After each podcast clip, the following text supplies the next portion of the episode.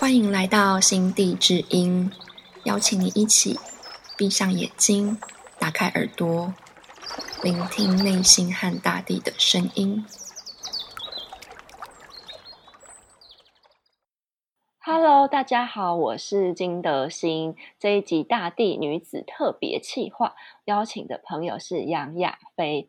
那她是一位私厨厨娘，而且是做全素食的厨娘哦。然后也是一位非常擅长编织的织女。我对她编织的内衣印象深刻。我常常觉得她的创作好像是非常直觉式的，所以我也很好奇她的生命经验。欢迎亚飞，请亚飞简单介绍一下你自己。嗨，大家好，我是菲菲。那我现在是喜喜好吃的负责人。那喜喜好吃主要是做素食的料理，然后大部分是用工作坊合作，然后私厨的形式来提供服务。嗯，哎，我们刚刚一直讲到私厨，可能会有人不了解什么是私厨，可以跟大家解释一下吗？嗯，私厨就是私人厨师，那他就不像在一般餐厅里面用餐那样子，他可以在有很多的的弹性嘛，嗯，是到府服务啊，提供私人宴会的餐点，或是跟一些活动做合作结合这样。嗯，那你都跟什么活动做结合？嗯。大部分是工作坊比较多，像是一些身心灵的工作坊啊、瑜伽营啊，还有一些译文相关的活动。嗯，然后所以说你是因为呃很喜欢这些像身心灵的活动，所以才开始吃素食，然后并且制作素食的餐点吗？嗯，素食我是到几年前，可能大概十年前嘛。我才完全的没有吃肉，嗯，对，时间有点不可靠，因为我从很小就开始接触素食，因为爸妈吃素的关系，所以素食对我来说是很很生活的一件事。嗯，然后那你怎么会想说开始做私厨这件事情？怎么会开始做？对啊，对。私厨就是你为什么会想要帮别人做餐点呢？就是这是你人生的志向吗？还是志向你你又说你以前 不会开瓦斯炉是吗？对，后来怎么进阶的？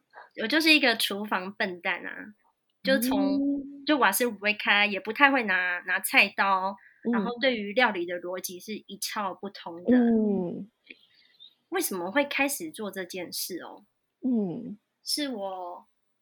二十四岁那年吧，我我有一份约聘的工作，那是我人生第三次工作。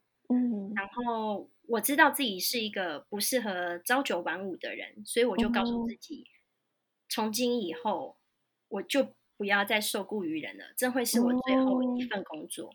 我不知道哪来的信心，很有决心哎，我就这样决定了，对，而且是完全没有考虑未来的决定。哦，对，我就这样辞职了。嗯。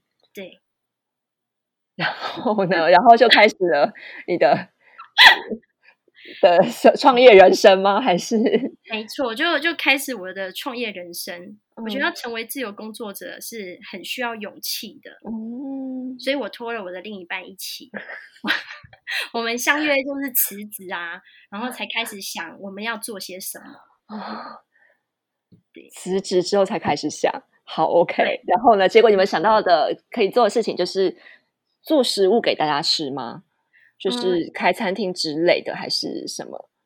一开始没有想要做吃的，因为我不会做吃的。嗯。但是我们两个所拥有的才华或是技能也好，嗯，都不是能够立刻赚钱的事。嗯嗯。所以就换个角度来想，那人们会需要什么？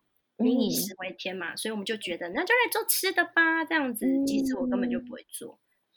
你真的超励志的，老天，就那一股傻劲。哦，对，我就从头开始学啊，学开瓦斯炉啊，或是怎么样料理的步骤，可能要先开火放油啊，什么什么什么的这样。对，哦，然后那所以你们刚开始做的事情是餐车路边摊吗？还是？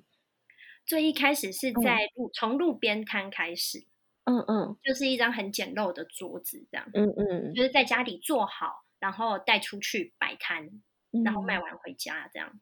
嗯，然后后来是怎么样？就是可以慢慢转变成，就是像你现在可以到各大活动啊，去帮他们设计餐点。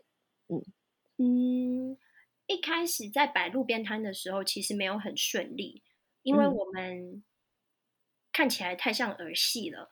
嗯，就路人会对我们投以异样的眼光，会很好奇我们在干嘛。但是我们看起来太不像在卖吃的，不太像在做生意的人，甚至连警察经过都不会开我们单的那种。对，搞得很像那种很可爱的什么免费拥抱那种活动的样子，因为都是手做的东西啊，自己画的招牌什么什么的。嗯，对。然后大概半年之后就决定不行了，应该要要暂停，然后转型。然后那时候。身边就有很多的艺文圈的朋友，大家会办各式各样的活动。那也知道我会做菜，那觉得说提供蔬食给大众吃也是一件很棒的事，所以会开始找我合作啊，可能是一些英文音乐季或是什么呃艺文活动的那种，就是 festival 那种，然后就慢慢转型，然后到后来很多身心灵的工作坊。慢慢的出现，那也会，以他们也可以意识到说，呃，你你除了心灵上的修行，你在生活饮食上也是需要去注意你吃进去身体里面的东西，嗯，那就开始会有这种需求的厨师，嗯，那就就有有人找上我啦，那就慢慢的开始一个又一个接下去，然后到现在。哦，哎，那所以说等于是你现在那这样大概几年了？你说洗洗好吃吗？嗯嗯嗯，五年。哦，等于这五年以来你累积了非常多，就是算是烹饪烹调的经验，对啊。然后大家都一定也非常肯定的手艺，所以那你觉得就在这里之中，就是你一直可以呃这样有源源不绝的机会过来，你觉得你的诀窍是什么呢？比方说是在呃制作餐饮的时候啊，或者是跟人相处的部分，诀窍，嗯。嗯，我的料理技巧其实也不怎么样，因为毕竟也不是科班生嘛，嗯。但我在想，为什么可以一直做到现在？我的核心的那个理念想要提供的，其实。做料理对我来讲，不论是谁吃，我就是用一种在为家人做菜的心情，那个充满爱的，是很生活感的、很单纯的一份幸福的滋味。就像我从小的经验那样子，我也想要分享给大家。嗯，对啊。那有什么特殊的技能的话，就是我觉得我的感官是很敏锐的，嗯，可以品尝出很很细致的味道。然后又加上我妈妈太会做菜了，所以我从小就吃到好吃的东西。嗯，所以当我学习到料理的这个工具的时候，对我来讲，这个世界就打开了，是很容易的，因为我已经累积了很久那个好吃的画面。嗯，对。而且我记得，就是好像你也曾经讲过，就是你的这个喜喜好吃也帮你带来很多很特别的机会，像是你还。因为这个机会，然后去了尼泊尔，对吗？可以讲讲你去尼泊尔的经验吗？嗯，到尼泊尔那是我一个好朋友，他在尼泊尔要开一间店，然后是复合式的餐饮。那他本身也是吃素，那他就想说，如果可以，我愿意飞过去，可以帮他的餐厅设计一些菜单什么的话，那会很棒。嗯，我就也很开心的去啦，因为换一个环境，到不同的国家。嗯，不同的气候啊、土壤跟饮食习惯，都会有一些他们特殊的当地食材。那这对我来讲就是一个挑战，然后也是激发创意的时候。嗯，那你在那边就是做了些设计什么样的菜单？嗯，我帮他设计了，嗯，就是台湾的凉面。我们都很喜欢吃凉面跟麻酱面嘛，对，这是台湾很经典的一道路边美食。嗯，路边美食，没错没错，两两面总不会在那个 也是啊出现。对对啊，可是，在在尼泊尔那边有台湾的材料吗？嗯，就是可以做出像台湾味这样子吗？我到那边才开始想我要做什么。我是到当地，然后花一些时间在那边的市场啊，或是超市去逛看看，他们大概有哪些东西，那我可以怎么样去变化这样。嗯，然后那时候为什么会想要做麻酱面凉面？是因为我在那边看到他们有一种大麻籽 h a m s 对，那是他们那边很常见的一个食物。嗯，然后我把它打成粉来闻，就觉得哇。这好适合做成麻酱面哦，嗯，对，就把它跟白芝麻做结合，这样，然后帮它就是融合尼泊尔当地的食材，然后也有台湾的一个风味，这样设计出来这个。听说在那边蛮热销的，很棒很棒。对，所以这样讲起来，真的做东西这些好像都很直觉，你都是想要到当地去感觉，然后按照。算是去捕捉一点当地的氛围嘛，你才有办法就是创造出来。嗯，对，我觉得这很重要，因为就像我刚刚讲那个生活感，你在哪里你都必须要有那个生活感，因为吃是跟生活很很息息相关的，分不开的。对啊，那不然就会变成全部都台湾进口过去，那对尼泊尔来说就是一个进口食物而已，那个连接是很很弱的。哦，说的真的很好哎，对啊，所以讲到连接这件事情，就是我觉得你做很多事情好像都以一个很真实的连接出发，像就是你还会很会编织，对，然后编织好像是你从小就有的天分是吗？可以这么说？可以，不要然后对啊，然后你后来还开始编织自己编织内衣。对啊，可以讲讲，就是这一切又是怎么发生的嘛？因为我觉得你好像从编织这件事情也开始，另外一些跟呃女性啊，就是有一些很更深层的连接。嗯嗯，编织就像德兴刚刚说的，我从大概八岁九岁就开始玩线，其实到现在也是一个老织女了。这样，然后编织，哎，你是问我为什么会做编织吗？对啊，就是为什么你会后来开始就是编织女性内衣，然后这一路好像也开始变成一个品牌。嗯。嗯。哦，最一开始是做编织的内衣，嗯，起初只是要做给自己穿呐，就是很单纯，因为我不喜欢穿一般的内衣，因为那会让我的身体很不舒服。嗯，所以我大部分时候是不穿内衣的，可是有时候。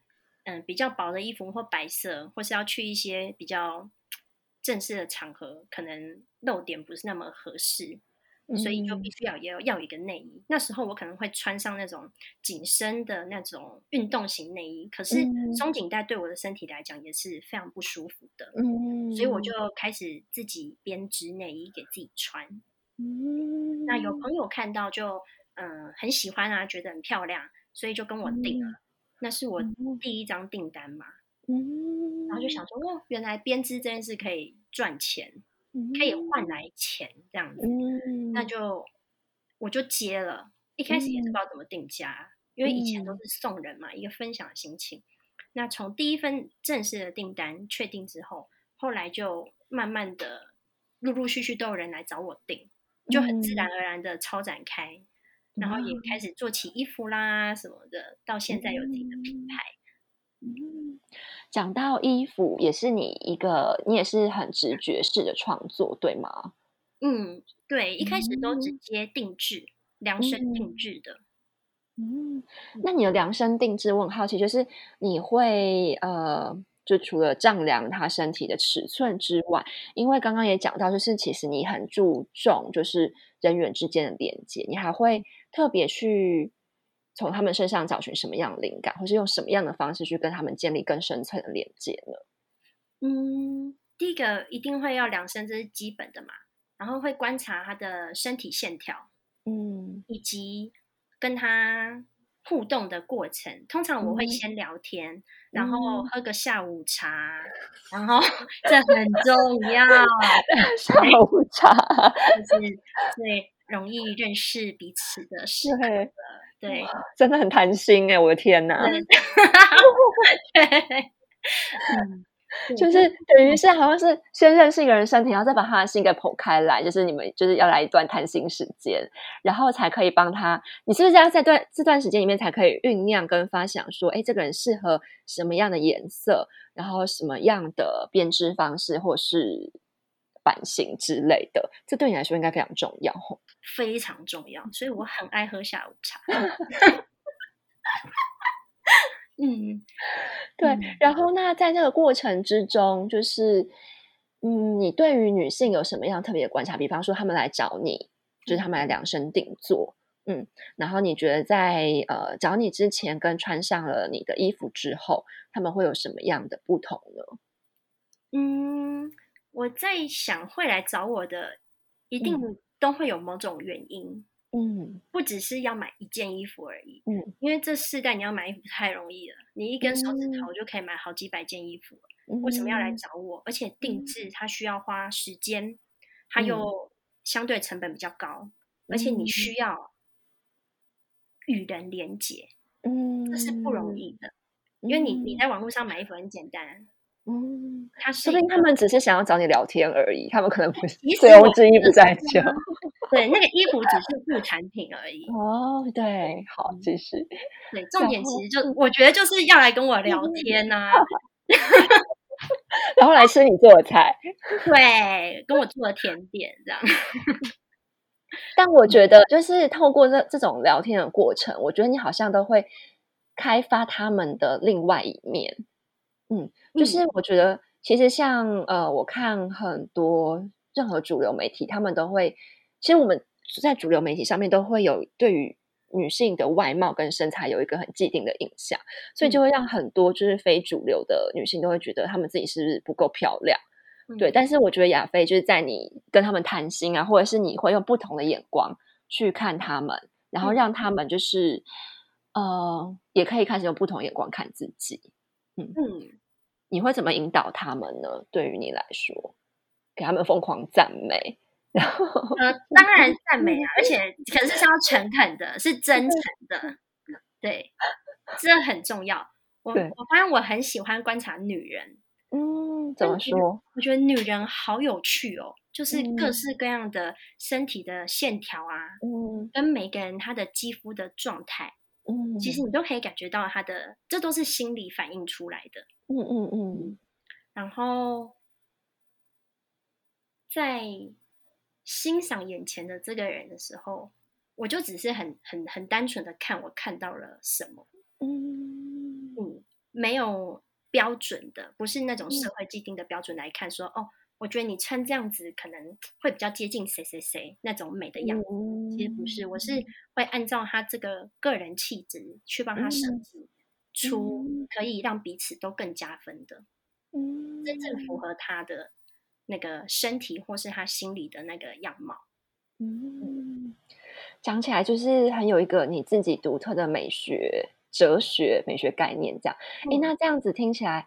就是你从小家里环境，就是会给你这样子的观念吗？会跟妈妈有关系吗？会，其实跟我妈妈有很大的关系。嗯，我从小就很喜欢和我妈一起在衣柜前面玩来玩去，这样。我们会就是通常都趁我爸出国的时候，然后我们就会把整个衣柜搬出来，对，然后就每一件都拿起来看看啊，摸摸啊，这样子。然后就看着妈妈的衣服，嗯，然后我们就会一起在那边玩，然后也是从她的挑选中，也可以学习到妈妈的品味是怎么样子的。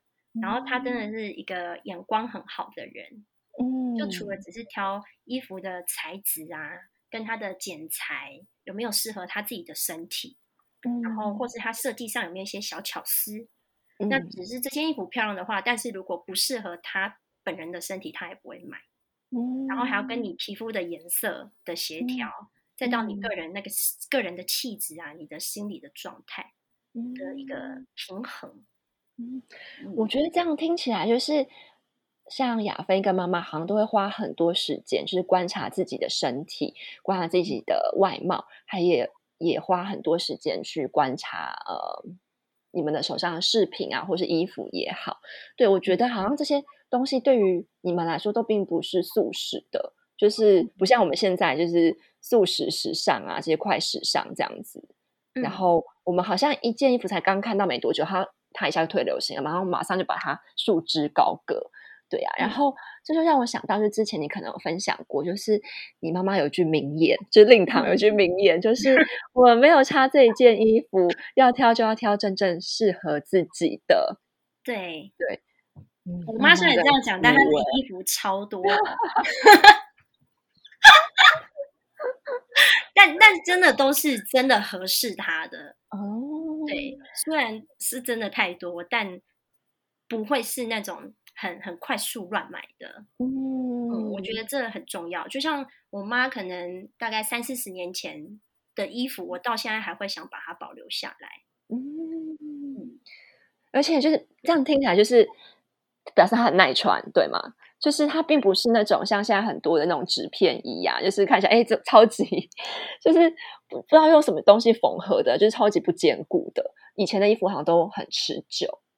非常持久，而且是很那个工都是很细的，因为以前的人他做衣服出来不是为了要很多很快的，他是为了要可以穿一辈子的，要可以穿很久的。对，嗯，这样讲起来就是妈妈真的影响亚飞很深，对。然后那也可以聊聊一下，就是你认为，嗯，你的对于穿衣服来说，就是呃，你觉得在衣服它是如何影响到你的身体和你的心灵这件事情？嗯，我觉得身体和心理其实是相互影响的，而且是时时刻刻都会变化。嗯，像我早上起床的时候啊，我通常会是怎么挑衣服？我会先感觉一下，哎，我今天是什么样子？嗯有时候我起床会觉得我就像是一个年轻少妇，我有两个小孩。我会把它想象成一个角色，你每天都好具体哦。可是不是去印象出来的，是你会感觉到你的身体里面就是有这个元素。就讲，因为我们我花很多时间在我自己身上，哦，所以有时候讲我就会觉得，哦，我应该三十八岁，有两个小孩这样。那我可能会，我就会挑一件及膝的裙子，然后配上一个什么碎花背心啊，绑个公主头，然后去菜市场这样。嗯，就是人生如戏嘛，对。然后有时候可能我起来就会觉得自己好像三天没睡觉的艺术家，可是每天我一定会睡满八小时啊。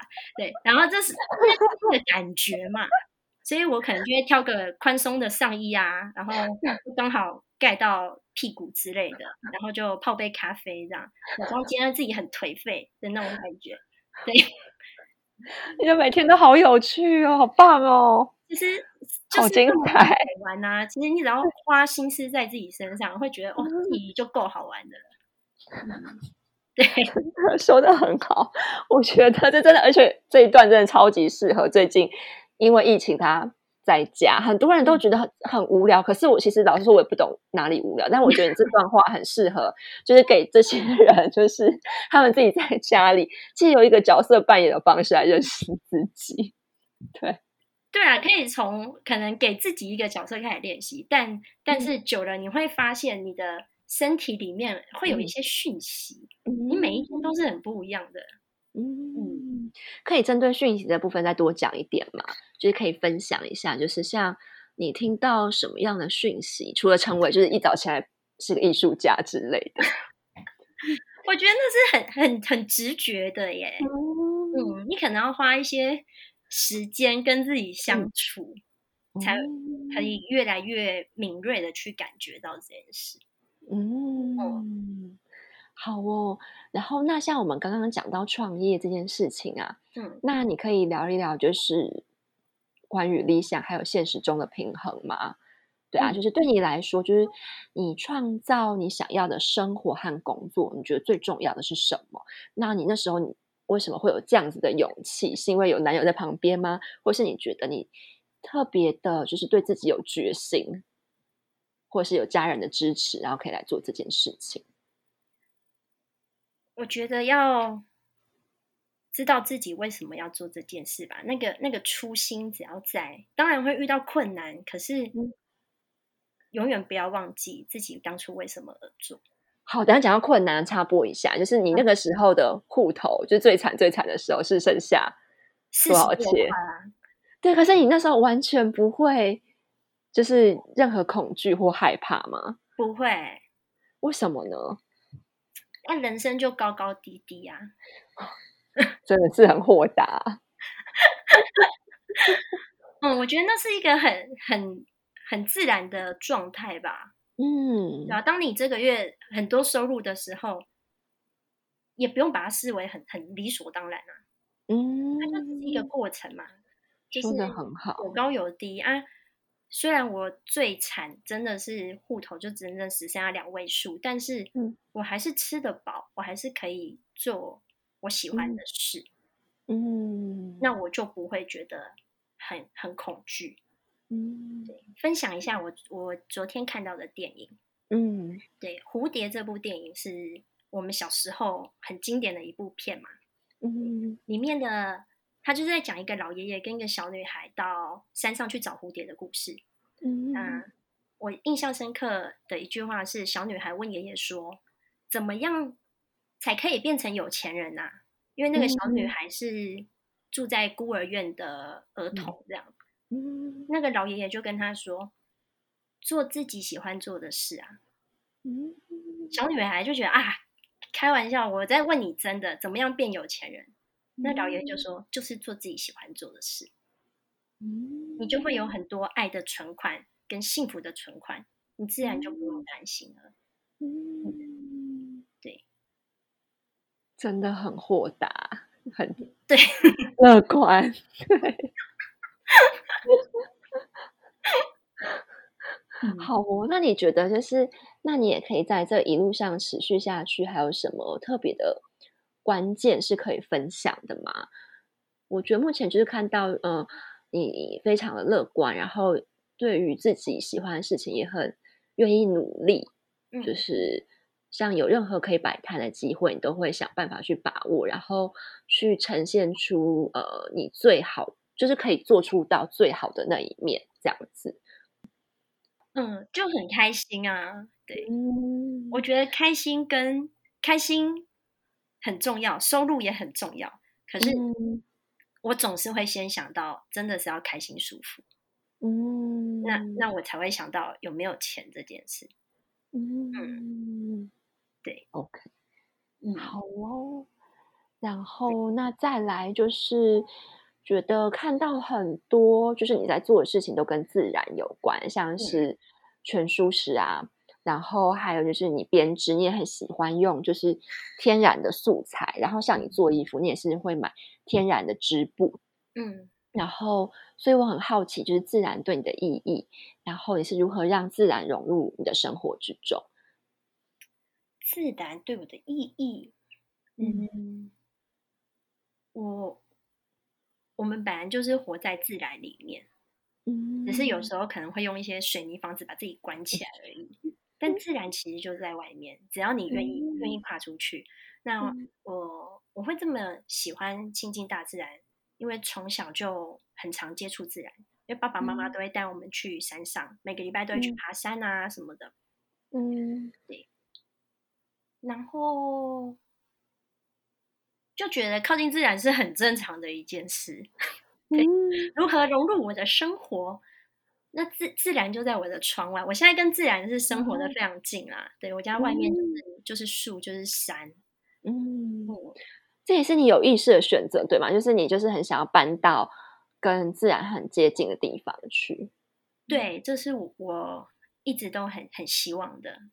对，就会想要越来越靠近。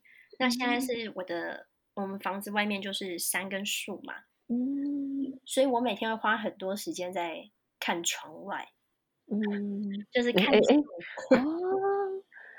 这样，嗯，真的很不错。这就像我有时候去外面住民宿，去台东住民宿，我也会坐在那边一整天，就是看着窗外，就是因为自然的风景真的很漂亮。对啊，而且是看不腻的。嗯，因为它每时每刻都有变化。对，就一个风吹啊，或一只鸟过来啊，或是太阳被云遮住啦，整个光影的变化都是很有层次的。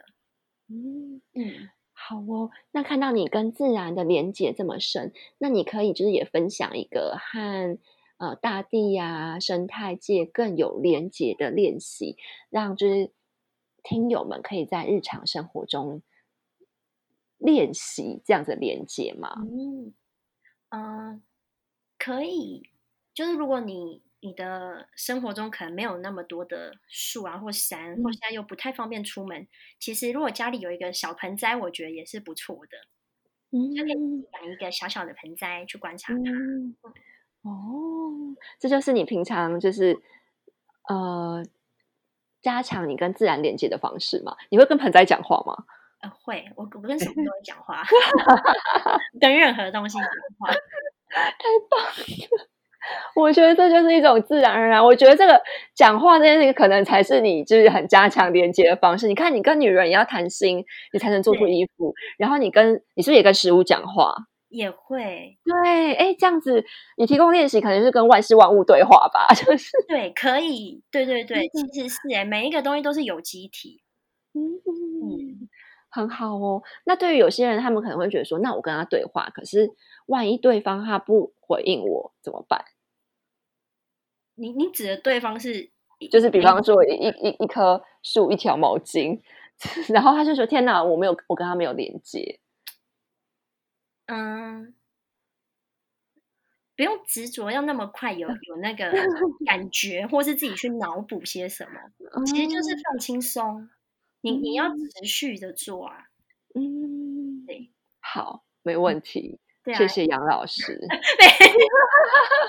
仙姑没有，好哦，他就是觉得今天跟亚飞聊到一些非常有趣的生活观点，嗯，觉得自己获益良多，就是很适合接下来是疫情待在家里的时候持续来做。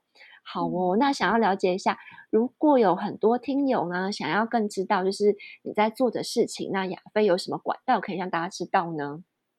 嗯，可以上粉丝专业搜寻“喜喜好吃”，开喜的喜，然后好吃的好吃。